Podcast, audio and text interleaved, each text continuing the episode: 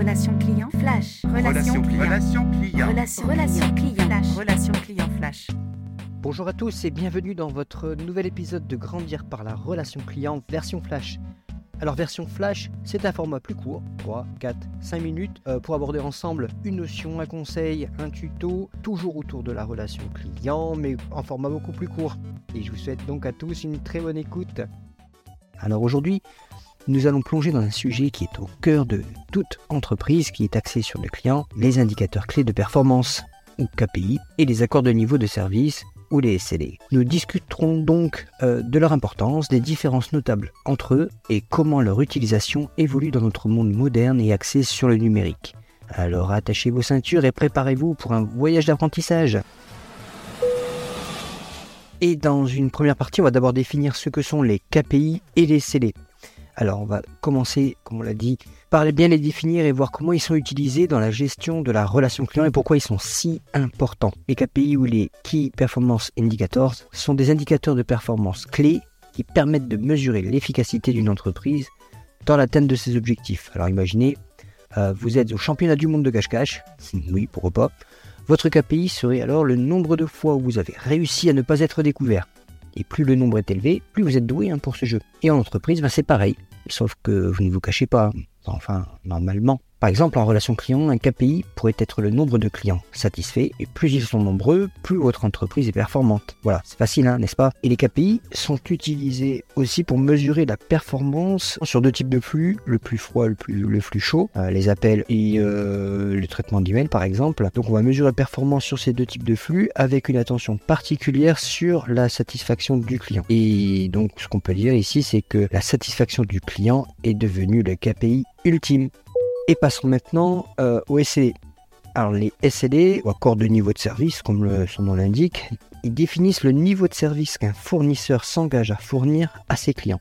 Alors ce sont des contrats qui définissent les attentes du client. Que les KPI soient axés sur l'évaluation de notre performance, les SLD définissent eux les engagements envers les clients. C'est vraiment cette différence euh, majeure. Alors imaginez vous êtes en plein milieu d'une partie de Monopoly avec vos amis, oui un dimanche soir pourquoi pas, et euh, vous promettez à tout le monde que vous allez payer vos dettes dans les 5 prochains tours. Et ça, c'est un SLA, voyez Et dans le monde des affaires, un SLA pourrait être une promesse que 95% des appels clients soient répondus en moins de 30 secondes. Voilà.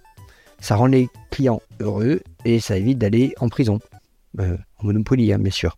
Et donc, si on peut résumer les différences entre les KPI et les SLD, hein, pour boucler cette première partie, c'est que ce sont deux outils qui doivent être utilisés pour mesurer la performance, qui se concentrent sur des aspects qui sont différents de la prestation de service. Et ils sont utilisés de différentes manières dans la gestion de la relation client. Le KPI est comme un miroir qui reflète à quel point nous sommes bons dans ce que nous faisons. Le SLD, lui, euh, c'est comme une promesse que nous faisons à nos clients. En gros, le KPI euh, est notre score au championnat du monde de cache-cache, comme on l'a vu, alors que le SLA, ben, c'est notre promesse de payer des dettes au Monopoly. Vous voyez la différence? Et mais nous allons voir aussi dans cette deuxième partie ben, que ces KPI, ces SLA, ben, ça évolue et on va voir comment elles évoluent en 2023. Et on va passer par deux checkpoints. Alors le premier checkpoint, euh, c'est qu'en 2023, l'utilisation des KPI a évolué pour mettre euh, davantage l'accent sur la satisfaction client.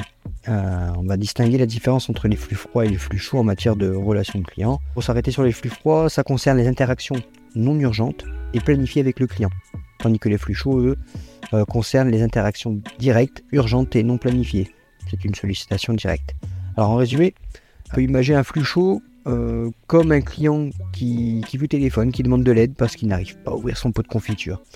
Un flux froid, par contre, c'est quand ce même client va vous envoyer un email pour vous remercier de votre aide à avoir ouvert ce pot de confiture. En 2023, ben, ces KPI ne font pas de distinction entre le flux froid et le flux chaud. C'est comme des ours polaires finalement. Ils aiment bien les deux. Alors, donc que vous soyez plus à l'aise avec le téléphone ou l'email, finalement, les entreprises veulent juste que vous soyez content. Et pour passer sur ce deuxième checkpoint, qui est euh, le, ben, le, grand duel entre la satisfaction client et l'évaluation des performances. Ah, c'est un peu comme le match du siècle entre Godzilla et King Kong. Dans le passé, les entreprises, elles étaient plutôt du côté de King Kong. Hein. Elles se concentraient sur l'évaluation de leurs performances. Mais en 2023, euh, Godzilla, lui, fait un grand retour en force. Parce que les entreprises, finalement, se rendent compte que ce qui compte vraiment, euh, c'est la satisfaction de leurs clients. Et parce qu'un client satisfait, on le sait, Hein, c'est comme un bon film de Godzilla, ça fait toujours un carton box-office. Et si on peut conclure vraiment cet item passionnant, euh, tout ce qu'on vient de voir en travers de cet épisode, ah voilà, c'est que les KPI en 2023, c'est comme des caméléons. Ils s'adaptent au flux froid, au flux chaud, ils privilégient la satisfaction des clients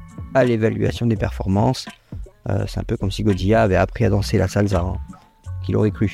En tout cas, pas King Kong, en tout cas. Et sur ce, c'est la fin de notre émission éclair. N'oubliez pas de vous abonner pour ne pas rater les prochains épisodes éclair. On va continuer cette série-là. Voilà, et surtout, n'oubliez pas de vous abonner à notre podcast hein, pour ne manquer aucun de nos futurs épisodes. Et nous avons hâte de vous retrouver la semaine prochaine pour un nouvel épisode passionnant sur la relation client.